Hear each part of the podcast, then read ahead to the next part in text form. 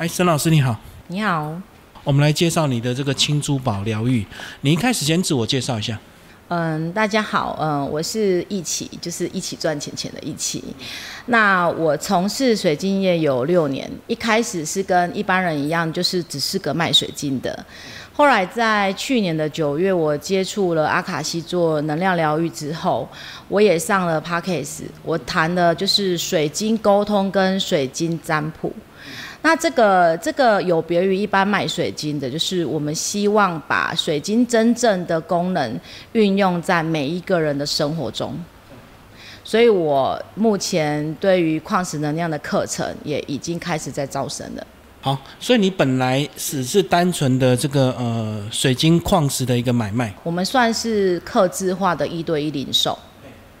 那后来是怎么样又转型成加入一些疗愈或风水这样子？嗯，首先就是我在早期的时候，我其实算是说，嗯，就像传统说的，就是有带天命嘛。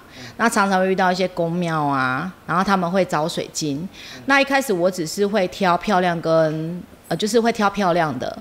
但后来我发现，就是哎，我每次挑的东西，其实不管是嗯，就是宫庙啦，或者是佛堂，他们的师兄姐都会有一些反馈。可是那个时候我还不知道我看得到能量。然后直到我去年九月份我在百事级的时候认识阿卡西的老师，就是微微老师，然后他呃让带领我进入阿卡西之后。我们在做一些，我总共做了两百多位个案。那这两百多位个案开始让我发现，哦，原来他们身上所带的水晶好像有话要说。然后我开始帮这些水晶做解读，然后发现说，哦，原来水晶解读这件事是可以帮助当事者的。所以水晶不是单纯的带能量，不是。比如说，嗯，我有一个客人，他叫罗先生。他本身是在做那个，嗯，比如说纸箱业的。那他一开始只是要帮他的小孩挑黑曜石，然后他经过我的整理之后，他带回去，他当下并没有买。然后戴了一段时间之后，他发现我整理过的黑曜石变亮了，跟他原本的不一样了。他就嗯敞开心胸跟我聊，他说这个黑曜石其实他戴了十年了。当初他负债两千万，很倒霉的时候，就是有一个法师跟他说：“哦，他要带那个六字真言的黑曜石。”然后他就带着带着带着，然后就一直没有拿下来过。然后经过这段时间，他觉得他的事业有呃债都还完了嘛，那事业有比较起色，他想要换不一样的水晶，所以他想来挑水晶。那一开始我们不会主动的去推销，因为我们会希望客人是因为有需求。然后第二次他来找我的时候，我帮他做了解读。然后当下呢，黑曜石其实有磨损了。然后我就问罗先生说：“哎，罗先生，请问一下，你们家是不是有那个莲花池？”然后罗先生就看他老婆说：“莲花池，你怎么会知道？”我说：“哦，水晶说的。”接下来我又说：“罗先生，请问你是不是常常用右手去清理莲花缸？”好，在这个过程中。罗先生说：“对啊，那莲花缸的这个部分呢，就是事实上他事后有拍影片给我，他们家真的有这个东西。然后他就把他那个黑曜啊，就是他嗯表达说，即便就是他已经磨损了，他希望成为他们家的一部分，所以他希望罗先生把它丢到那个莲花池，变成共生。”然后让他在那个莲花池里，就是可以继续陪伴家人。然后拍给我看的时候，我非常感动，完全无违和感。然后那个罗先生也因此，他就在我那边挑了钛牌，就是钛金。然后之后他就开始跟我分享，他从呃六月份挑的，然后到九月份，他跟我说：“哎，沈老师，哦，那个电话接不完呢，吓死人了。”然后那个钛牌，因为我很会看品相。他就是让人家去估那个价值。他说这个太阳花钛牌可能要一万五到两万多块，那你为什么只卖我？那我就跟罗先生说，你的事业刚起步，如果你觉得这个钛牌有协助到你，未来你第一间、第二间、第三间、第四间，你是不是都会成为我的回流客？所以我不需要在第一次的状态下，就是要让你付出你所有你做不到的。金钱能量，因为其实那个宇宙能量都会循环。你现在没有钱，你下一次吓死人就不敢进来了。但我会希望，我比较想要先协助对方先赚到钱。对，然后他事后就是刚好在去，哎，上个月他老婆跟我一样是天秤座的，他就带着他老婆来挑水晶，那他就直接讲功能哦。他这次就跟我说，呃，沈老师，你帮我看一下我老婆现在状况，她适合戴什么样的水晶？那就是因为他老婆其实一直协助他当会计，压力也很大，那就挑了那个月光石的那个青珠宝设计，那个就会比较精致。然后他戴了之后，他就很开心。那妙的就是。一般我会挑三款，但是我会有属于一个我觉得适合他的，他通常都会对应到，那他就会觉得说，哇，你怎么那么厉害，知道对方想要什么？那我们这个其实就是水晶沟通，水晶沟通就是协助客人找到最适合他的水晶，但不见得是最贵的。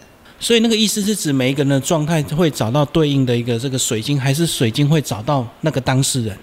应该是这样说，他就是我们就是一个媒介，我们就是一个媒合。今天这个客人走进来，他可能看不到，他有可能第一眼就看到，但是我们可能在那里那么久了，他也不见得会走进来。可是我们常常有会有一些客人，就是走着走着走进来，他突然间跟我说，他不知道为什么今天想逛街，也没有想要买水晶，可是他就觉得这跟他有缘分。然后通常解读完之后，是会。会比较搭配到他现在目前的身体状况，比如说他可能这一阵子就是情绪不好，那他可能会挑到的就比较偏向于就是情绪比较平和的，比如说可能橄榄石啊，或者是月光啦。那他如果妇科不好，像我们会有一些客人，他会有本身有子宫肌瘤，然后他会挑到红石榴。那其实那很妙，他一手一拿的时候，他其实并不认识那些水晶的功能，但是他跟我说他最近状况不太好。我就问他说是妇科吗？他就说你怎么会知道？我说因为我们人跟矿石对眼的那一刹那，其实就是你在告诉他你需要他，他在告诉你我在这里。所以你的意思是，通常当事人都会自己去看到？他会看到，但是也会有一些客人就是他没有任何想法，他可能需要你的一些解读吧。对，那我们可能就是把矿石疗愈卡。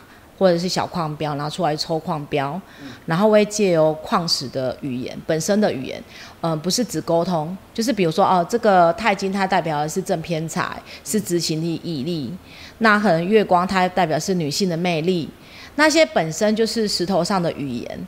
那他抽到这些矿石的时候，我们就会用故事的方式串联，那通常客人就会中了，他就会觉得说，嗯，就是这样。那他会请我们教他怎么进化，我还蛮开心的。就是我在开矿石课程的，有八成以上都是我原本的客人。那他为什么会来？他买了嘛，买很久了，可是他不知道该怎么样去使用它。可是我们会愿意无偿的去教他。所谓无偿，就是说，比如说我们现在有一个水晶分享会，那你把你旧的那些矿石拿出来净化之后，我会教你们用数字零数的方式去搭配。那你有三四条啊，那你带不了三四条，那我们若把它拆掉，然后配合你所缺的颜色跟五行配起来，那就是一条。那剩下的呢？什么叫分享？你有姐妹嘛？那一般我们矿石比较不会愿意带二手的，所以我们一定会教很深扎根的净化。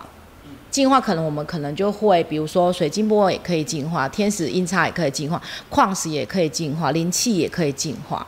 那这些如果客人愿意学，他将来他其实在外面就算不是跟我们购买水晶，他比较不会被骗。所以你的意思是，如果真的遇到二手的，也是可以透过净化，就对。对，但是你要非常的清楚。其实我们在学阿卡西的过程，就是为什么有水晶沟通？因为万事万物都有灵。那这些灵不见得就是我们讲的那一种比较不舒服的，而是一种能量。那这些能量它到底适不适合你，或是会不会因为在你身边协助你，这个东西是不是我们要去做实验？好，那我们的课程就是在做实验，我们就会教客人说，哦，净化完的水晶跟没有净化完的水晶，你拿在手上握在手心，你是什么感觉？所以是可以感受到的。一般正常人都可以感受到。有些人会跟你说，哦，我麻瓜，我不用感觉。那为什么会没有感觉？因为你没有静心。那我们如果带你做三次的冥想深呼吸之后，你就会静下来。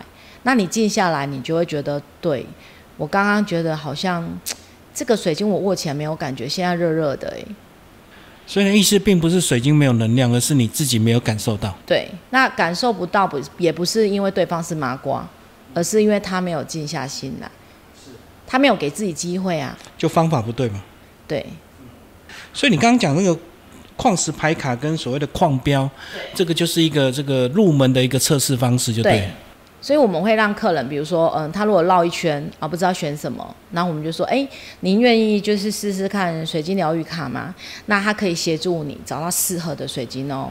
那他如果愿意，他就会坐下来，那我们就会跟他互动。那互动如果当下没有成交也没有关系，我会给他，就是我们会给他一个群组，我们的群组，那上面都会有每一种水晶的功能，那你可以去划。那你滑到某一个嗯水晶，你会停下来的时候，你跟它对应的时候，其实你还可以再回来测，为什么你会滑到它？你是不是跟它之间有缘分，或是有需求？其实这个都是一种嗯交流的方式。那矿标也蛮妙的，因为矿标就是实体的水晶嘛，它就不是牌卡，就一个小矿石，小矿石。对对，就是很多个矿石。那矿标就不是牌卡，可是矿标也很妙，因为太多种颜色了，你根本就不知道什么矿是什么矿。可是矿石有它的语言，它是可以百度得到，对吧？那当他抽到呃，比如说他抽到蔷薇灰石，或是抽到红纹石，哎，他最近真的很想谈恋爱，哎。对，所以他怎么样看，就是类似那一种，就是对会对感情好的桃花有帮助的矿石。嗯，所以它不是只有佩戴在身上，有时候摆饰也会对人有帮助。一般的话，像办公桌，嗯，就是睡觉的地方，我们都会建议就是可以放个白水晶的金珠、金柱、金柱或是小矿标，因为它会让你平静下来，然后它也可以净化房子的磁场。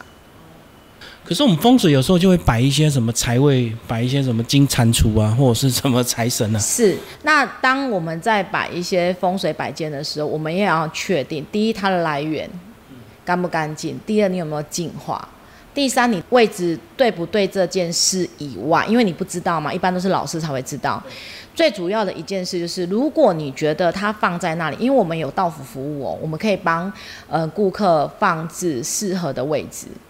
那像我昨天就有发生一件蛮妙的事情，可以跟大家分享，就是我去做那个呃商空，它这个主要是居家风水。那我之前是有帮客人看商空，我们现在来讨论居家风水这个关于矿石的事情。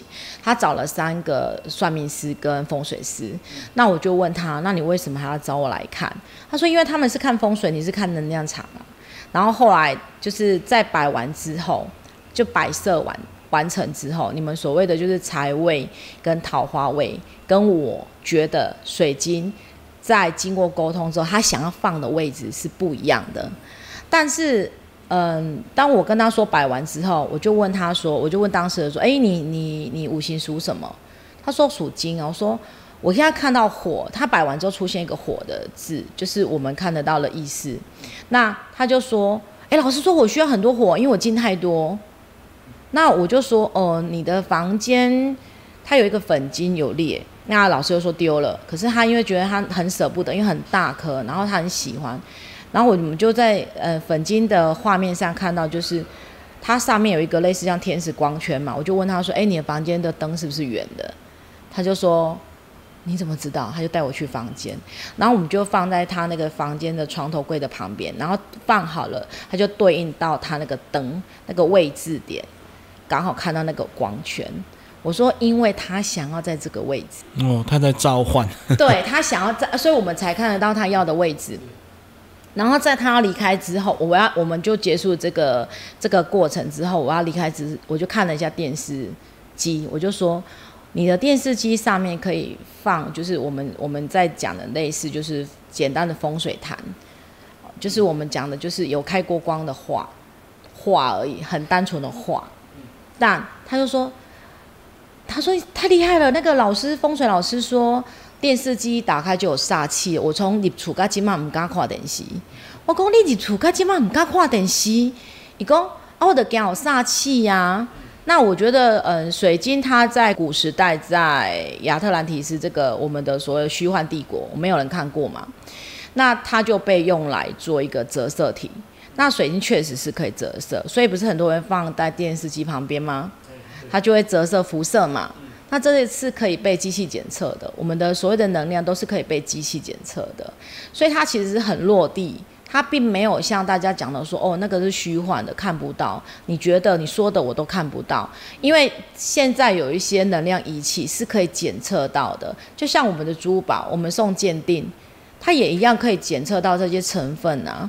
那我们可以在百度里面查到这些成分对于人体的一些某一些的疗愈功能，所以它是事实，事实已发生。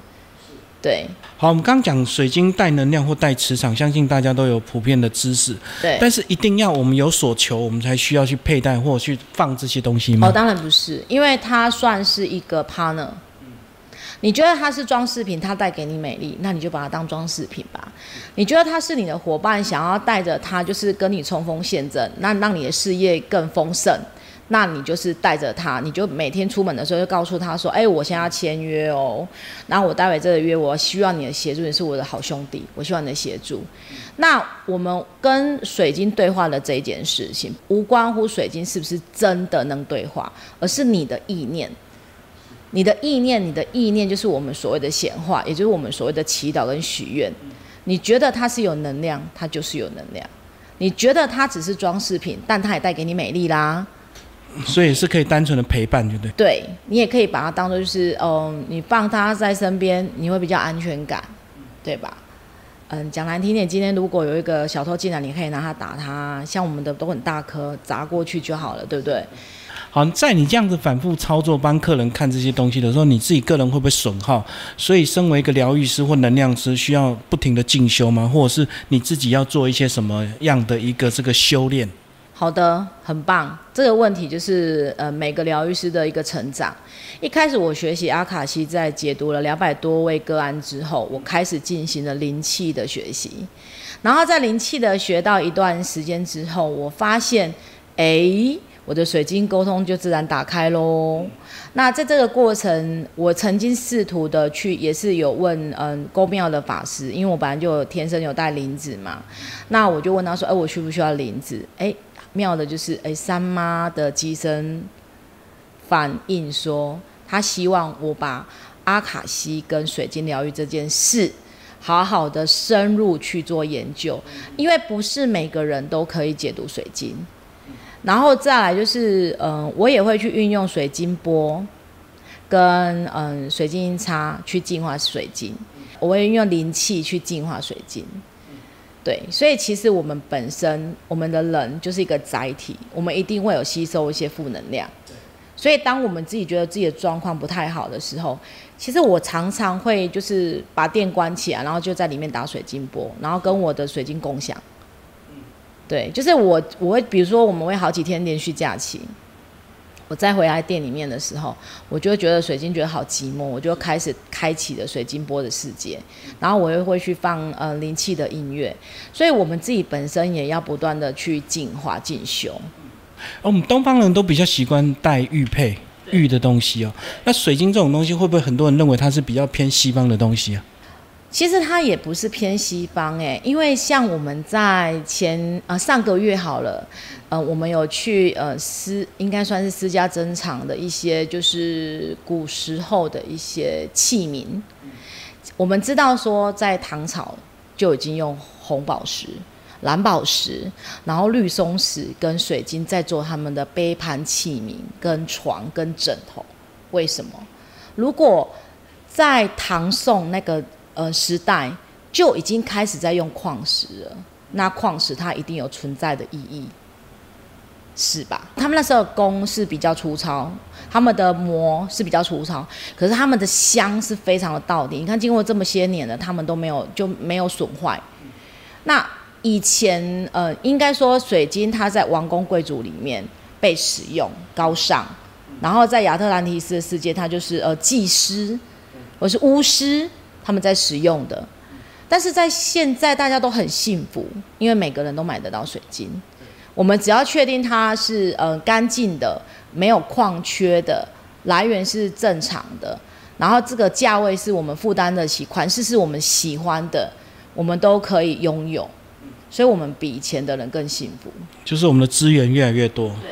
我们最后来讲进化，净化是不是单纯拿去晒太阳就可以了？哦，这个很严重以。前是买卖的人会这样教，哦，这还真的很严重，因为这个就是事实上，比如说，很多人都不知道紫水晶不能晒太阳，对吧？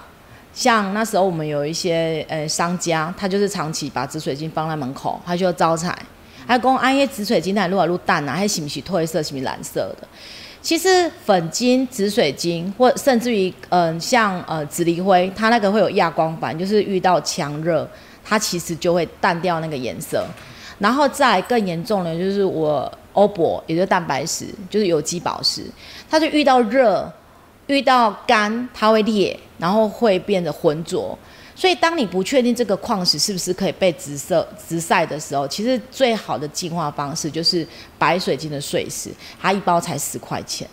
然后它可以先用矿泉水冲过，然后去晒两个小时的正太阳，就是十一点到两点的正太阳。那如果你没有时间，也刚好下雨天，你可以用纯精油、木质调的精油，就滴个三十滴，然后那些碎石是具有矿物质的能量，那就可以净化你的水晶。那精油一定要天然的，而且也不是每一种水晶都可以被精油涂抹，因为像呃蓝铜矿，他们是怕酸。所以你今天菊园类的精油抹过，它就完了。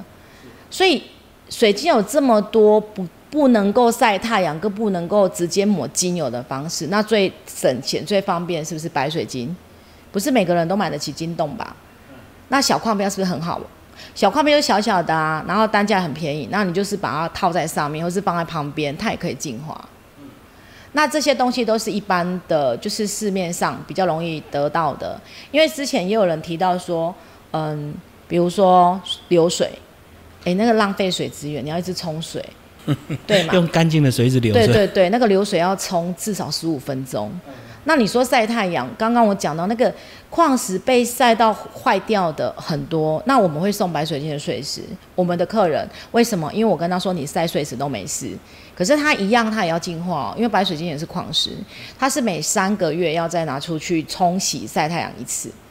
可是它至少它可以比一般的矿石更耐得起晒，因为所有的水晶，最后一句话，它都是白水晶是基底。比如说绿幽灵，它在火山爆发的时候，它冷却下来，它沉在底下的时候可能会有黄铜矿、赤铜矿，可是它最上面那一层一定是白水晶，所以大家会看得到很多的水晶好像都比较偏白色的比较多。那其实就是告诉大家，就是白水晶就是水晶之王，它就是净化最好的，又便宜又好用。对，所以其实对于净化这件事情，没有大家想的那么难。所以简单讲，水晶这个要挑适合自己就对，不是贵就好。哦，当然是因为我觉得十几年前流行晶洞嘛，所以大家都会买越大越好，这样子能量越强。嗯，其实大如果本身它，比如说灰尘，它没有经过保养，它其实是没有用的啊。我们有那个，我们有那个会员，他们本身的晶洞是三十几公斤，够大了吧？都是灰尘，然后经过我们整理跟净化，然后重新帮他就是上了精油封膜，然后一个礼拜之后打开膜之后，然后再打灵气符号之后，他后来他的那个方解石，也就是我们说虎牙和牙白白的一根一根的都长出来了，然后他就很纳闷，哎，你不是已经一段时间没有来了吗？哦，我说其实它不是长出来，是因为它变干净了，就像鱼缸，你的水如果干净了，你就看得到鱼嘛。你的水如果不干净，是不是你就觉得的吞吞啊？所以它等于是被覆盖。对，那我们要做的一件事就是把那一层吞吞啊水换掉，就这样。是，好，谢谢沈老师为我们介绍你的水晶沟通好，谢谢您。